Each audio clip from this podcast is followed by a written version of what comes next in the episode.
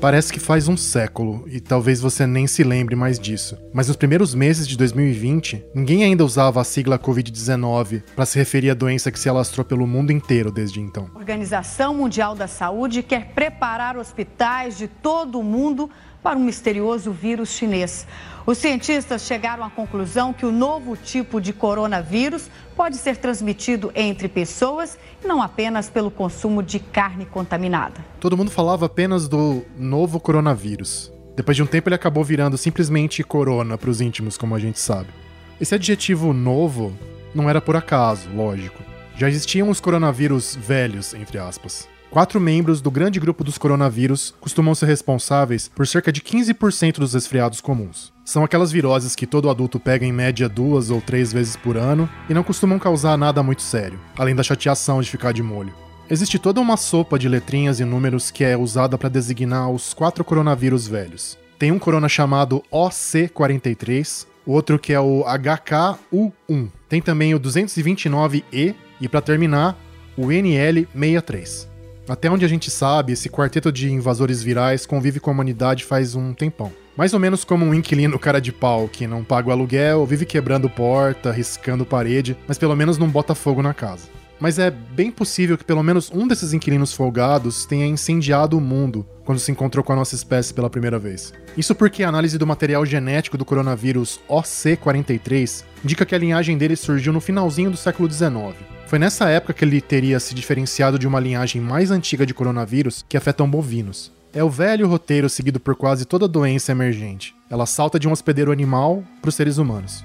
Bom, adivinha só. Por volta de 1890, quando a linhagem do OC43 aparece, uma pandemia misteriosa estava afetando o planeta. Na época, apelidaram o negócio de gripe russa. Isso porque a primeira grande cidade afetada foi a capital do Império Russo, chamada São Petersburgo. Metade da população da metrópole ficou doente, e a moléstia se espalhou rapidamente pelo resto da Europa, matando 250 mil pessoas. Em Nova York, mais de 1.200 moradores morreram numa única semana.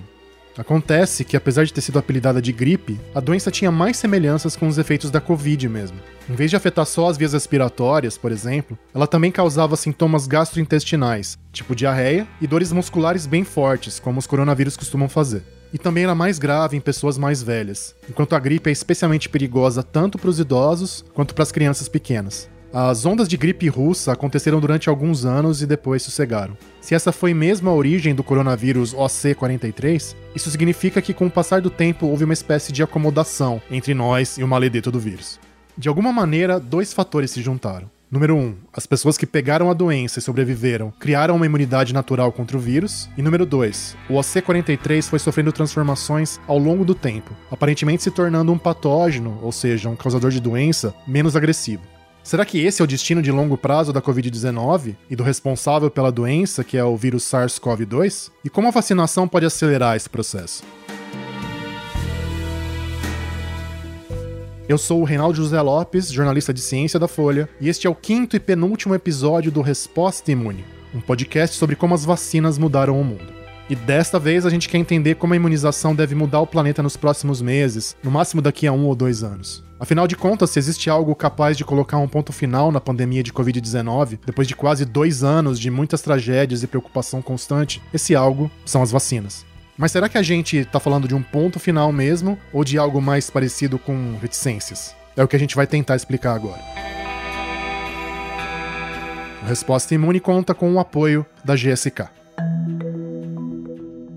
Este episódio que você está ouvindo agora certamente é o mais cheio de incertezas da nossa série até aqui. Por isso, fica desde já o seguinte recadinho do virologista Fernando Spilk. A resposta correta é não sei. O Fernando é professor da Universidade FE Vale, no Rio Grande do Sul, e coordenador da rede Coronaômica, do Ministério da Ciência, Tecnologia e Inovações. O grupo liderado por ele trabalha para mapear o espalhamento das chamadas variantes do SARS-CoV-2, que tem trazido dor de cabeça, tanto metafórica quanto literal, para muita gente mundo afora. De fato, ainda não dá para saber até que ponto essas variantes vão interferir no esforço global de vacinação, talvez escapando dos imunizantes. A gente também não sabe até que ponto a Covid é capaz de se tornar mais transmissível ou mais perigosa para a saúde humana do que ela já é. Mesmo assim, no meio de tanta incerteza, algumas coisas continuam bem claras. A mais importante delas é que a gente precisa da ajuda da teoria da evolução para entender o que está acontecendo. O negócio é acender uma vela para Darwin.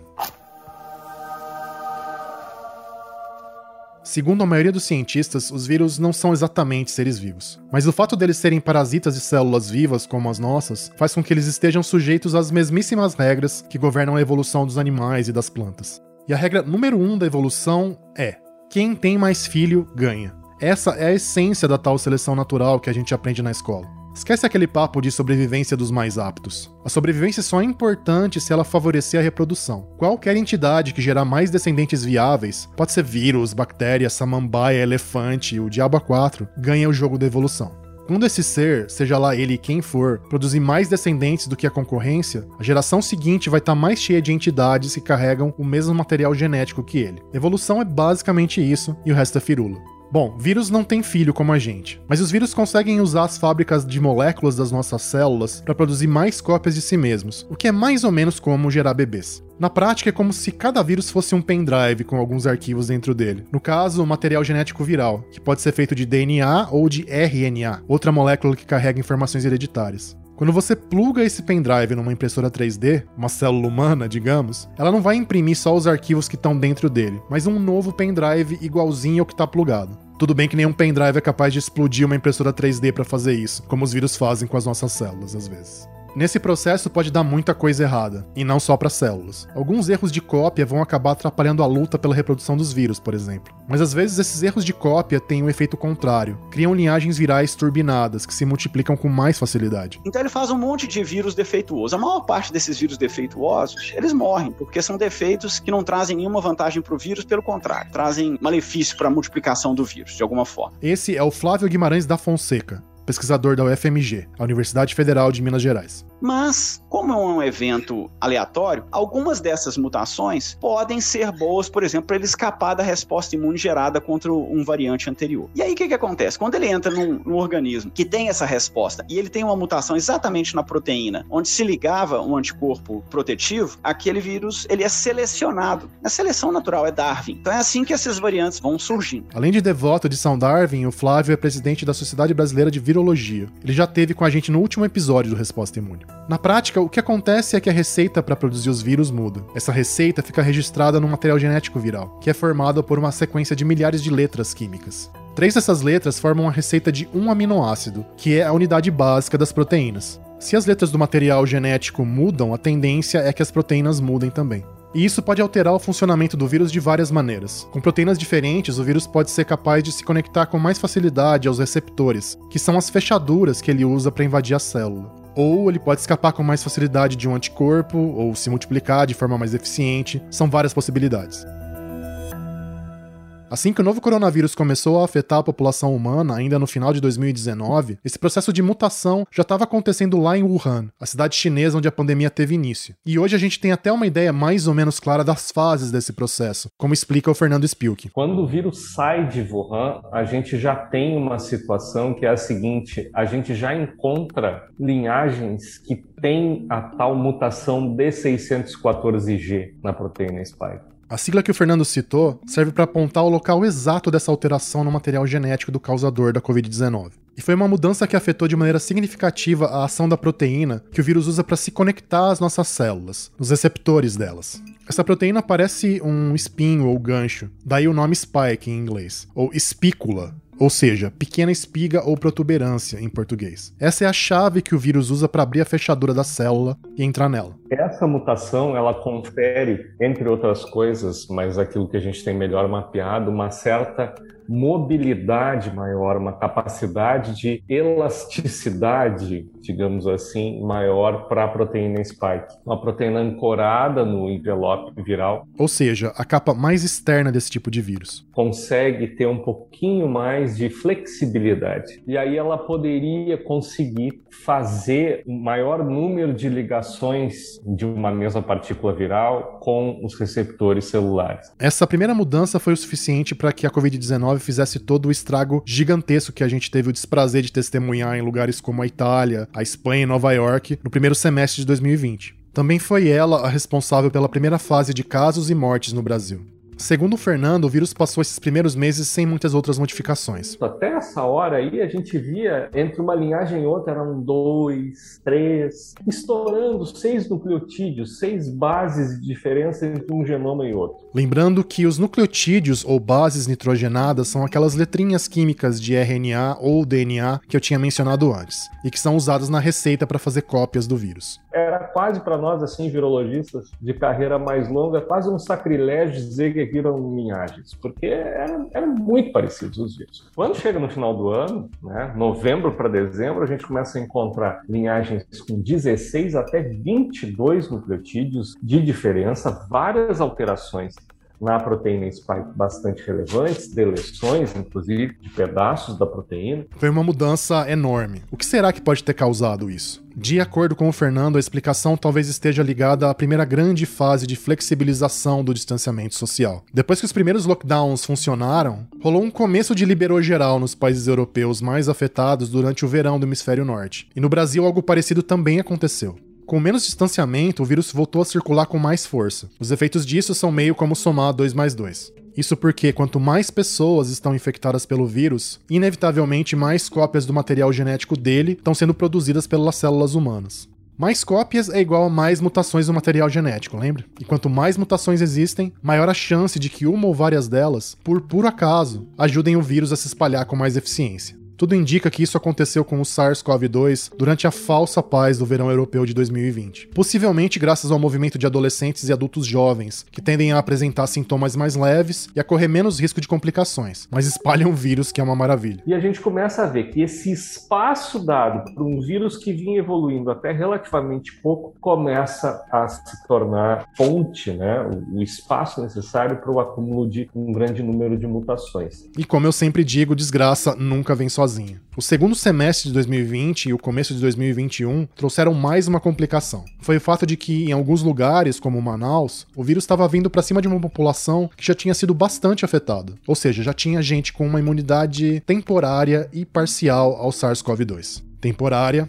parcial e infelizmente insuficiente para proteger os manauaras. Nesse meio tempo acontece um fenômeno novo. A gente começa a ter o vírus circulando também, não só as mutações sendo dadas efetivamente, todas elas ao acaso, mas a gente começa em alguns locais, e aí eu chamo a atenção do caso de Manaus e a variante Gama, a ter o vírus circulando em cima de uma população que já estava pré-imunizada por um contingente de um grande número de infecções anteriores. Né? A população de Manaus tinha ali, olhando os diferentes trabalhos, as estimativas ao redor de 50% de indivíduos que já tinham tido contato com o vírus. Isso começa a ser um determinante importante de um processo de evolução um pouco mais acelerado. Ou seja, tudo indica que o vírus se tornou ainda mais perigoso em locais como Manaus, justamente para vencer melhor essa barreira inicial da imunidade que já existia por lá. O resultado disso a gente infelizmente presenciou ao vivo. Oxigênio faltando nos hospitais da capital do Amazonas e um número assustador de mortes. Os moradores da maior cidade da Amazônia se sentem, de novo, esquecidos. E a segunda onda chegou ainda pior. Depois de o oxigênio acabar nos hospitais, comovendo e chocando o mundo, os estoques continuam escassos. Agora as pessoas fazem filas nas fornecedoras locais do gás, na esperança de manter os entes queridos vivos. Também começou a acontecer com o vírus outra coisa aparentemente maluca, mas que está totalmente dentro do que a gente espera quando entende a teoria de Darwin. O nome do negócio é evolução convergente. É o que acontece quando linhagens separadas no espaço ou no tempo enfrentam desafios muito parecidos. Nesses casos, a tendência é que a seleção natural faça com que as linhagens separadas adotem soluções semelhantes de maneira independente. O Fernando explica de um jeito mais simples isso. É que nem a história de dois passarinhos de origens completamente diferentes que, de repente, o inseto que eles estão acostumados a comer começa a habitar em uma determinada região uma árvore que faz buracos muito profundos. As duas espécies vão, com o passar dos milhares ou milhões de anos, começar a desenvolver bicos cada vez mais finos. A evolução em, em vírus ela é apenas mais rápida. Parece maluquice, mas acontece o tempo todo. É como mostra uma passagem clássica de Parque dos Dinossauros, o filme que deu origem à franquia Jurassic Park. Uma coisa que a história nos ensinou é que a vida não pode ser contida. Ela se libera, ela se expande a novos territórios e atravessa barreiras dolorosamente, talvez perigosamente, mas. Uh, é, é, é isso aí. Bom, basicamente a mesma coisa tem acontecido com o vírus da Covid. Depois do espalhamento inicial da doença, as linhagens de SARS-CoV-2 começaram a seguir caminhos evolutivos separados em diferentes lugares do mundo. Mas os desafios que as linhagens enfrentaram foram parecidos, o que fez com que mutações semelhantes ou mesmo idênticas se tornassem comuns em diferentes lugares, ou seja, evolução convergente em ação. Isso é uma característica agora, então, dessa evolução do segundo ano de pandemia. Mutações muito mais frequentes, convergindo para mais ou menos o mesmo ponto e, em parte, algumas delas influenciadas por uma flexibilização muito alta, muito induzidas por a presença de uma imunidade parcial parcial na população, não adequadamente completada ou manejada. Resumindo, as variantes do SARS-CoV-2 têm origens em nomes diferentes, todas aquelas letras do alfabeto grego, gama, lambda, mu, mas as mutações delas são muito parecidas. É como se todas tivessem ficado com o bico fino, assim como os passarinhos que o Fernando citou antes. Mas no caso do vírus, o espalhamento dessas mutações poderia ter sido evitado. E a gente teria como ferramenta para evitar isso justamente uma vacinação mais massiva, mais localizada logo de início, mas a gente não conseguiu evitar. Aliás, para o virologista, esse pode ser considerado um dos grandes fracassos da pandemia até aqui. E olha que já aconteceram muitos, como a gente sabe. A falta de um esquema de vacinação maciço e coordenado em nível global, pensando nos riscos para o mundo inteiro e não apenas para os países individualmente, corre o risco de continuar causando problemas no futuro. Se tivesse todo mundo imunizado, sem problema, porque esse vírus já ia ser excretado em uma quantidade mais baixa, ia chegar num segundo sujeito que também é imunizado, ia conseguir neutralizá-lo parcialmente, quando chegasse no terceiro, acabou. A gente ia conseguir extingui-lo. Mas não foi isso que aconteceu. E, portanto, nós temos países que não vacinaram praticamente nada ainda. Essa é uma situação perigosa do ponto de vista global. É a situação que pode levar no futuro realmente a geração de variantes que vão nos dar mais trabalho ainda, né? Necessidade de atualização das vacinas, enfim. Então, é impressionante que a gente não tenha tido, mesmo tendo organismos internacionais como nós temos, como a própria Organização Mundial da Saúde, ONU, etc., a gente não tenha tido maturidade como espécie para tocar um processo que seria fundamental e teria evitado esse processo tão violento de aparecimento de variantes nesse ano. A gente continua a nossa história em 15 segundos. As vacinas são uma grande conquista da ciência e da humanidade. São ainda a melhor forma de evitar doenças graves que podem levar à morte ou deixar sequelas para o resto da vida. A GSK é a farmacêutica líder em vacinas do país. Não tem como mudar o passado, infelizmente, mas dá para tentar pensar num futuro próximo que minimize esses perigos. Apesar das muitas falhas, a vacinação está progredindo em muitos lugares do mundo, inclusive no Brasil. É preciso usá-la com sabedoria, ou pelo menos sem muita burrice. Olha, Reinaldo, a gente só não controla essa pandemia nesses próximos seis meses a um ano, se eu vou usar essa expressão contigo, se nós formos muito idiotas. Se a gente não controlar essa pandemia nos próximos seis meses, a gente precisa assinar um atestado de estupidez. O troféu de cientista mais sincerão do Brasil, conquistado com essa última frase, é do Gustavo Cabral de Miranda, que trabalha com desenvolvimento de vacinas do Instituto de Ciências Biomédicas da USP. Por que eu tô falando isso? Estão surgindo novos medicamentos, nós já sabemos perfeitamente como controlar esse vírus, nós já temos muitas informações, e o importante, nós temos a vacinação que está indo, apesar de tudo, indo relativamente bem. O que é que acontece? Para esses próximos seis meses, o que a gente pensa é, ok, nós chegamos em um momento onde a gente controlou o nível de mortes, mas ainda precisamos controlar a dispersão do vírus. Ué, mas a coisa não tá melhorando pra caramba no Brasil graças à vacinação? Afinal de contas, no momento em que este roteiro está sendo escrito, no meio de setembro de 2021, as infecções, internações e mortes causadas pela Covid-19 andam em queda constante faz várias semanas. É, só que os níveis de vacinação do país hoje não parecem ser suficientes para causar essa melhora sozinhos. Tudo bem que 67,5% da população tomou pelo menos uma dose de alguma das vacinas, mas só 36% das pessoas receberam a dose completa. Não dá para esquecer que a variante Delta do coronavírus começou a tocar o terror nos Estados Unidos, mesmo com cerca de 50% da população totalmente vacinada. Para o Fernando Spielk, esse momento atual do Brasil é quase um mistério. 35% não explica né, que a gente coloca com 35% o número de indivíduos imunizados com duas doses, não explica o declínio que a gente vive no Brasil. A mesma coisa vale para outros países latino-americanos. Se a gente vai olhar a América do Sul, particularmente, ela está quase toda vivendo um declínio bastante forte entre 7 e 8 semanas para cá. Bom, se não é a vacina, ou ao menos não ela sozinha, seria o que então? Bom, a teoria que nós temos, ela tem uma mensagem interessante, né, ou, ou positiva, mas ela também levaria um certo cuidado. Muitos de nós, virologistas, do que nós temos conversado, imaginam que você pode ter uma conjunção de fatores. Uma, o tamanho dos surtos provocados no Brasil por gama. Só para lembrar, a letra grega gama é usada para designar a variante do vírus que surgiu justamente antes do desastre da segunda onda em Manaus, e provavelmente lá no Amazonas mesmo. E no caso brasileiro, eu enxergo muito isso, talvez valha para a América do Sul como um todo, também o processo, o próprio processo de morosidade, de atraso das vacinas. Né? Então você tem uma população que tem uma imunidade, que é importante que a gente sublinhe, normalmente vai ser de uma duração, não para o resto da vida, mas uma duração por algum tempo, dada pela própria infecção natural, já dado o tamanho, a magnitude que foi o surto de, de gama no país. E a gente tem uma população que foi sendo vacinada de uma maneira um tanto quanto lenta ao longo do primeiro e início do segundo semestre agora, e a gente tem indivíduos que a recém foram vacinados com a segunda dose num contingente alto da população.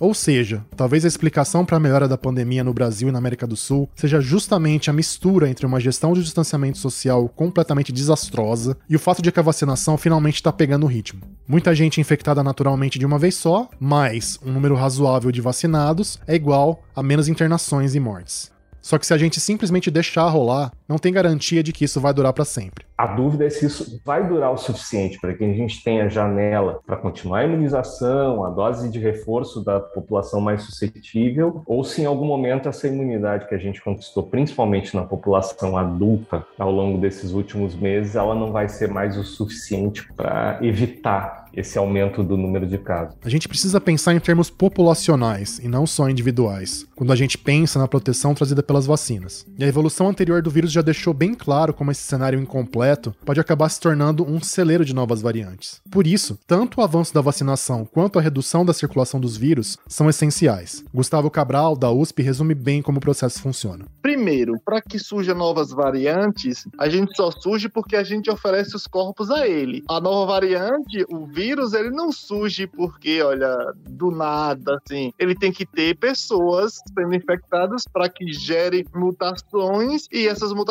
possam gerar novas variantes. A boa notícia é que quanto mais a vacinação avança, maior a chance de que esse processo de geração de variantes diminua. É exatamente o contrário do que aconteceu antes. Com menos transmissão, temos menos cópias do vírus, menor diversidade genética dele e, portanto, menos chance de que a seleção natural dê uma forcinha pro desgramado. É o que diz o Fernando. Quanto mais massiva é a vacinação, mais você consegue conter o próprio processo de evolução, porque você tem muito mais gente para diminuir a excreção do vírus e fazer com que o número de genomas disponíveis e, por conseguinte, de infecções disponíveis aí para que esse genoma evolua diminua muito. Até onde a gente sabe, o problema é que essa proteção da transmissão trazida pelas vacinas contra a Covid-19 não é absoluta. E isso mesmo no caso das imunizações mais eficazes. E a proteção tem diminuído mais um tanto com as variantes particularmente agressivas que já existem, como a Delta. Ainda assim, as vacinas disponíveis hoje já trazem uma combinação muito importante de capacidade de redução da transmissão, somada a reduções bem maiores no caso de doença grave e morte. Tem uma questão aqui da imunidade dessas primeiras vacinas, talvez não ser o tipo de imunidade que a gente mais desejava. A gente queria, logicamente, ficar protegido contra a doença, né? Ficar protegido contra a gente adquirir a infecção. E hoje em dia a gente tem vacinas que são muito eficazes, não só em adquirir adquirir a infecção, mas também são muito eficazes aí na questão de tentar diminuir o avanço da doença e diminuir a gravidade da doença. Essa é a Letícia Sarturi, imunologista que tem doutorado pela Universidade Estadual de Maringá e é professora da Universidade Paulista, a Unip. Ela já esteve com a gente no episódio anterior do Resposta Imune. Para diminuir ainda mais o espaço de manobra do vírus, um caminho importante talvez seja o desenvolvimento de vacinas capazes de trazer uma proteção mais específica para a mucosa das vias respiratórias, como o nariz e a boca. Isso poderia acontecer por meio de uma vacina inalável, digamos. Já tem cientista estudando essa possibilidade. Se funcionar, o vírus é barrado logo na porta que ele usa para chegar ao resto do organismo, e a transmissão dele por pessoas já vacinadas seria bem menos provável. De qualquer jeito, a grande maioria dos pesquisadores hoje aposta que a gente não vai simplesmente acabar com a Covid-19. É bem mais provável, segundo eles, que a doença se torne endêmica, ou seja, sempre presente, mas em níveis bem mais baixos. É o que diz a Letícia. Eu acredito sim que a gente vai ter uma doença endêmica. O Flávio. É que nós vamos chegar num momento em que esse vírus vai ser incorporado nas epidemias, não mais como uma pandemia, mas nas epidemias, nas endemias de cada país. E o Gustavo, nosso troféu sinceridade. É claro, isso é óbvio, a gente não vai desaparecer com o vírus. Vou deixar a Letícia detalhar um pouco mais. Essa característica da transmissão da doença ser muito fácil e muito rápida faz com que a gente não consiga ter um controle bom sobre a doença. E a doença, ela não é sazonal. A gente viu que a doença ela se comporta bem em qualquer tipo de clima, né? Tanto que atinge uma situação de pandemia. Então, o fato da doença ela não ser sazonal, o fato da doença ela ter um, um controle de transmissão muito difícil, isso faz sim com que a gente tenha uma característica de poder ter uma, uma doença endêmica aqui no Brasil. E mais do que isso, né? A gente pode às vezes ter um, uma situação de epidemias constantes, né, de ter surtos epidêmicos aí da doença, da doença ter alto número de casos em algumas épocas e isso fazer com que muitas vezes o Brasil, no caso nosso, né, tô falando, não consiga controlar a doença. Diante disso, é essencial pensar em jeitos de manter a imunidade da população em níveis relativamente altos o tempo todo. Ninguém sabe muito bem porque a imunidade gerada pela doença ou pela vacinação às vezes dura só alguns anos ou mesmo meses e acaba sumindo, mas é algo esperado no caso de muitos causadores de doenças. E a gente já sabia que, em geral, os coronavírus produzem uma imunidade que é apenas temporária. Quem explica isso é a nossa velha conhecida Laura Marise de Freitas, farmacêutica com doutorado pela Unesp de Araraquara. Ela participou do segundo episódio do podcast. Eu acho que é a pergunta de um milhão de dólares da imunologia. Eu acredito que, assim, existem muitos mecanismos moleculares diferentes envolvidos de acordo com o que cada patógeno consegue estimular nas nossas células. Então, existe uma grande gama de interações nesse cenário que a gente ainda não tem um conhecimento completo mas a gente sabe que a gente precisa estimular populações de memória das nossas células. No caso das vacinas, a injeção de memorial, entre aspas, de que a gente precisa, se chama dose de reforço, que é justamente o que alguns países já estão fazendo no caso da Covid-19. É sempre uma boa ideia, embora a gente ainda não entenda 100% esse fenômeno, segundo a Laura. Por isso que a gente faz as doses de reforço, ou uma, duas, três doses, doses a cada 10 anos, dependendo da vacina. Esses reforços servem para estimular, fazer com que essas células de memória se multipliquem e ampliem o estoque ali que a gente tem de defesa. Agora, exatamente por que isso acontece com diferentes patógenos, eu nunca consegui uma explicação muito clara que me deixasse satisfeita. Eu acho que a gente ainda tem muita coisa para entender desse aspecto da imunologia. Alguns outros aspectos também devem ser bem importantes. O primeiro não é muito diferente do que a gente está acostumado no caso das vacinas contra a gripe, por exemplo. Todo ano a gente toma uma vacina nova. Ainda não dá para saber se no caso da Covid-19 também vai ser todo ano, mas é bem provável que a revacinação periódica seja a regra. E aí vai ser preciso fazer atualizações na vacina que levem em conta a forma ou formas do vírus que ainda estão circulando. Afinal, a evolução nunca para. Uma pequena boa notícia quanto a isso tem a ver com aqueles padrões de evolução convergente que o Fernando explicou ao longo do episódio. Se o vírus tende a convergir para a seleção das mesmas mutações, isso talvez signifique que ele não consegue evoluir para qualquer forma necessária para ele continuar se espalhando muito. Pode ser que a capacidade de transformação do SARS-CoV-2 siga sempre alguns padrões previsíveis, e aí ficaria mais fácil atualizar as vacinas. Outra boa notícia é o fato de que as tecnologias testadas e aprovadas nas primeiras vacinas contra a Covid-19 são feitas diretamente com material genético do vírus. E aí fica bem fácil fazer uma versão 2.0. É só trocar as letrinhas do código genético quase literalmente um comando copiar e colar, como explica o Flávio Guimarães da Fonseca, da UFMG. A produção de uma vacina genética, por exemplo, era muito simples, porque hoje se faz isso tudo de maneira automática, né? A aquisição, por exemplo, das moléculas de RNA, isso é feito artificialmente, você sintetiza artificialmente isso num laboratório. Então é só se mudar uma letrinha no computador do nucleotídeo, né, para adaptar a uma nova mudança. Então, a geração de vacinas para os variantes, principalmente usando essas novas estratégias, mesmo as vacinas vetoriais. Ou seja, as vacinas que usam outros vírus como vetores para carregar um dos genes do causador da Covid. Que elas funcionam como cassetes, né? Você hoje tem a, a, proteína, né? O gene que codifica a proteína spike dentro do, do adenovírus, né? Você simplesmente tira aquele cassete e inclui o do variante ali. Ele vai começar a produzir a proteína do variante. Então essas novas tecnologias têm essa, essa facilidade de adaptação rápida. E isso deve ser posto em, em uso de forma rápida. Hoje, vários dos produtores globais de vacina já estão testando vacinas contra, por exemplo, o variante Delta. Mas para isso vai ser essencial fazer uma boa vigilância sequência genômica, ou seja, ter uma ideia clara das mutações presentes nas variantes que ainda estão circulando.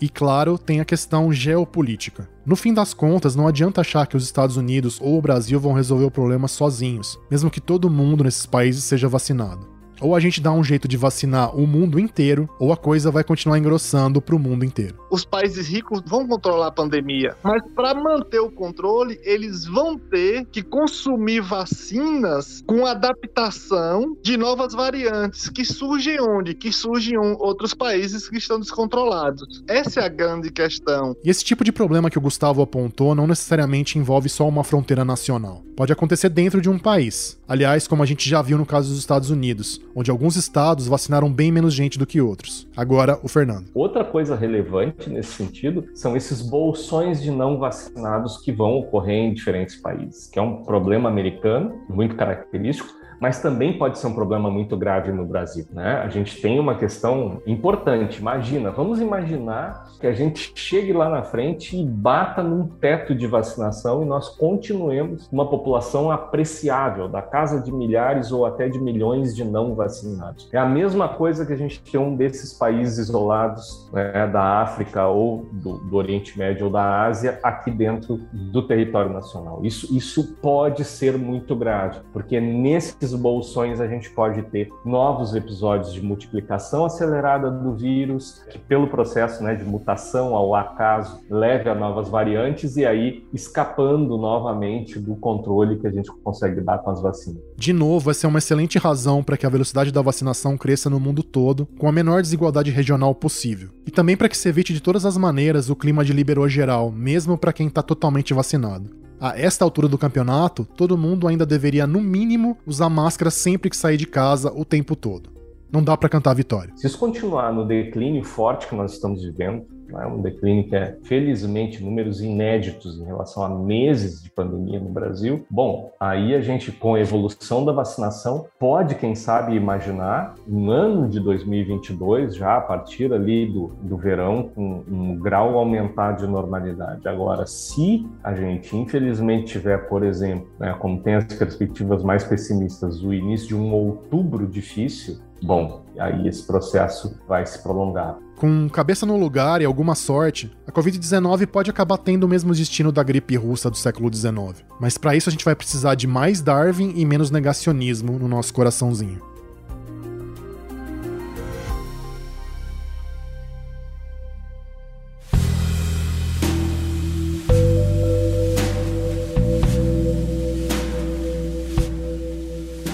Está na hora de encerrar o episódio, mas antes a gente aproveita para compartilhar algumas referências interessantes sobre o conteúdo que você ouviu, como de costume. Um bom resumo de como avançou a compreensão científica sobre a Covid-19 está num livro chamado Apollo Zero, ou seja, A Flecha de Apolo. O autor é o médico e sociólogo americano Nicholas Christakis, da Universidade Yale, soletrando o sobrenome dele C-H-R-I-S-T-A-K-I-S. Christakis. Além de avaliar as implicações da atual pandemia, ele também a compara com outros eventos semelhantes do passado, inclusive com a grande mortandade que pode ter sido causada por outro coronavírus no fim do século XIX. Para saber um pouco mais sobre a trajetória evolutiva dos vírus que acabam causando pandemias, tem um pequeno e-book, ou livro eletrônico gratuito, que eu mesmo escrevi junto com o biólogo e youtuber Paulo Pedrosa, mais conhecido como Pirula. O livrinho se chama Como os vírus e as pandemias evoluem e pode ser baixado de graça nas principais lojas de e-books disponíveis no Brasil. O roteiro e as entrevistas do episódio foram feitos por mim, Reinaldo José Lopes, e pela minha vacinadíssima colega Juliana Deodoro. Contamos ainda com as feitiçarias sonoras do Luan Alencar e com a supervisão do chefe Maurício Meirelles, aquele que você já conhece do Café da Manhã e de outros podcasts aqui da Folha. Nós usamos áudios do melhor filme de todos os tempos, Jurassic Park, o Parque dos Dinossauros, dirigido por Steven Spielberg. Ok, talvez não seja exatamente o melhor filme de todos os tempos, mas tá quase, vai. Também reproduzimos parte de uma reportagem da Record News e de outra da BBC Brasil. E por enquanto é isso. Por favor, não deixe de se cuidar, já que a pandemia ainda não acabou. Use máscara sempre que estiver fora de casa e tome todas as doses recomendadas da vacina contra a Covid-19. E claro, a gente agradece muito se você puder seguir o Resposta Imune na sua plataforma favorita de podcasts. O próximo e último episódio da série, na quarta que vem, vai ser sobre o futuro das vacinas e sobre o que fazer para que elas salvem ainda mais vidas nas décadas vindouras. Até lá!